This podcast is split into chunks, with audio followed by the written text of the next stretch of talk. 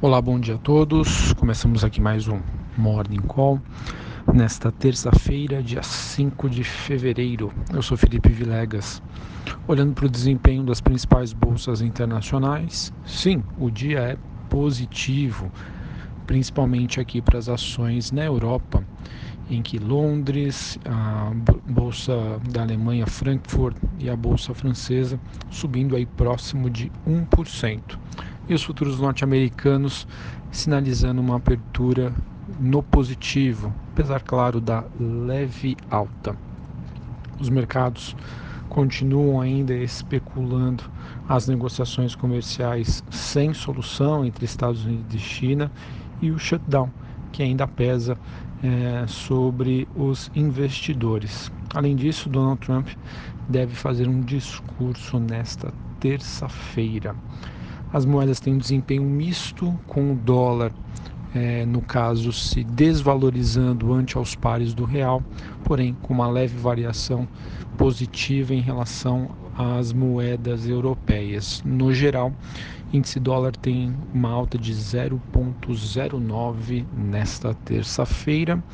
E as commodities, a gente tem o petróleo WTI subindo mais de 1%, 55 dólares o barril, e os metais operando em direções mistas. Lembrando que a gente não tem cotação de minério de ferro, porque é feriado do Ano Novo Lunar na China e outras praças asiáticas. Isso também acaba comprometendo com um pouquinho da liquidez eh, em relação às negociações globais. Sobre a agenda do dia, nós temos aqui no Brasil, 10 horas da manhã, dados do Market Brasil, seria o PMI, seriam dados que informam aí sobre o nível de atividade industrial aqui no país, e às 10h30 as vendas de veículos, dados divulgados pela FenaBrave. Além disso, o Banco Central oferta 10.330 contratos de swap cambial para a rolagem de contratos de março, mantendo sua atuação. Ah, depois do fechamento do pregão, Brasil Agro, Agro 3 e a Sanepar, CAPR11, divulgam os seus números referentes ao quarto trimestre de 2018. Quando a gente olha para a agenda nos Estados Unidos, meio de 45 PMI de serviços e PMI composto, e a uma hora da tarde, índice ISM não manufatureiro. Sobre o noticiário político, macroeconômico, a reforma da Previdência aí ganha destaque nos jornais.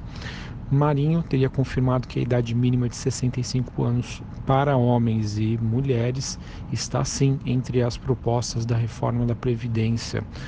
É, uma das propostas, inclusive, que também está sendo cogitada, leva em consideração um regime de capitalização e 40 anos para aposentadoria de 100% pelo INSS.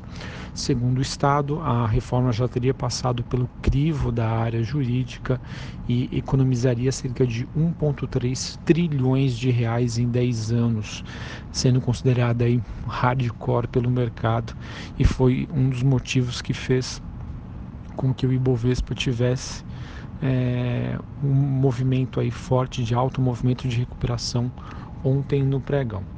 O jornal Estado de São Paulo ainda também relata que parlamentares veem a idade mínima como alta e seria um ponto aí que deve sofrer aí e será preciso muita negociação com o Congresso. Então, pessoal, vejam que ontem, só recapitulando aqui, a gente tinha um dia que caminhava para um, uma, uma, queda da bolsa, um dia de realização de lucros, e depois dessas especulações, uma reportagem que saiu no jornal Estado de São Paulo acabou animando aí os investidores, pois tudo que envolve uma reforma mais rígida vai sinalizar uma, uma maior economia dado que a gente hoje no Brasil tem um problema fiscal gravíssimo, será muito bem visto aí pelos investidores, muito bem visto pelo mercado.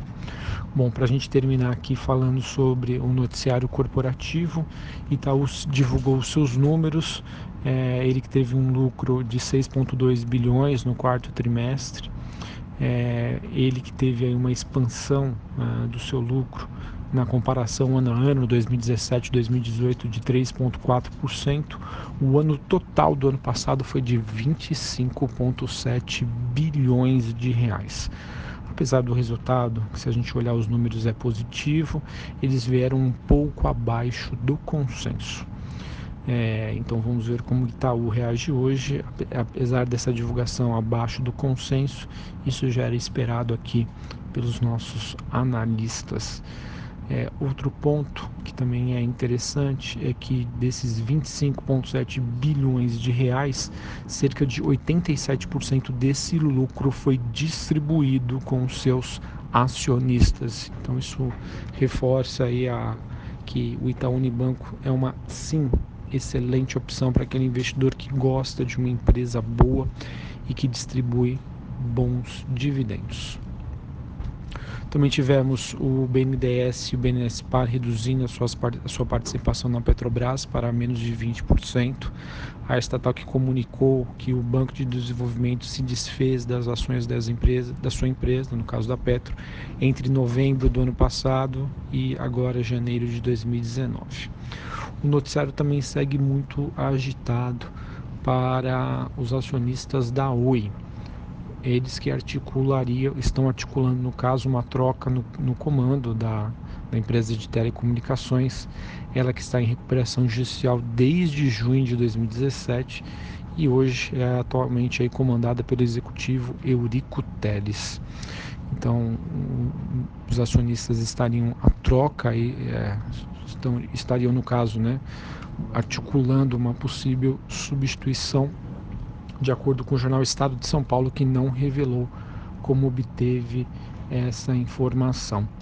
Outro ponto também muito importante que pode fazer preço no mercado hoje é que um dos cenários avaliados também envolve a possibilidade da Oi vender a operação de telefonia celular, né, levando então a Oi a se concentrar apenas na, na sua rede de fibra óptica, para a banda larga residencial e telefonia fixa. Uma reportagem que saiu aí no Globo, a Oi que em linhas gerais estaria estudando aí a, a venda da área de telefonia móvel e quem sabe uma possível fusão. Isso já é uma especulação que ocorre aí no mercado há algum tempo entre essa fusão da parte de telefonia celular entre a Oi e a TIM. Vamos ver aí como que isso acaba se desenrolando. Bom, a gente também teve a Log Comercial, que foi uma cisão aí da MRV, ela que divulgou um lucro líquido ajustado com crescimento de 52% na comparação anual. Ela que vê um crescimento das receitas, né, vacância com viés, e a vacância, né, no caso, ou seja, a ociosidade com viés de baixa em 2019. Além disso, é, a Fertilizantes, Fertilizantes Hering ajuizou um pedido de recuperação judicial, citando problemas de liquidez. Essa solicitação uh, no Rio de Janeiro que fez com que a Ferhering suspendesse as, as atividades em nove unidades e desligasse colaboradores. Também tivemos Iguatemi, que é uma, uma administradora de shoppings, prevendo o crescimento da receita líquida entre 5% a 10% em 2019, com uma margem EBITDA entre 75% a 79%. Uh, ah, além disso, nós temos a IRB, no caixa, no caso aí a Caixa estaria selecionando bancos para vender as suas ações do IRB isso deve ser feito antes do carnaval, ou seja, provavelmente aí no, durante o mês de fevereiro. Normalmente, essa notícia acaba causando um impacto negativo nas ações, não porque os fundamentos mudaram, mas é apenas uma questão aí de fluxo. Porém, pessoal, IRB é uma das minhas ações favoritas.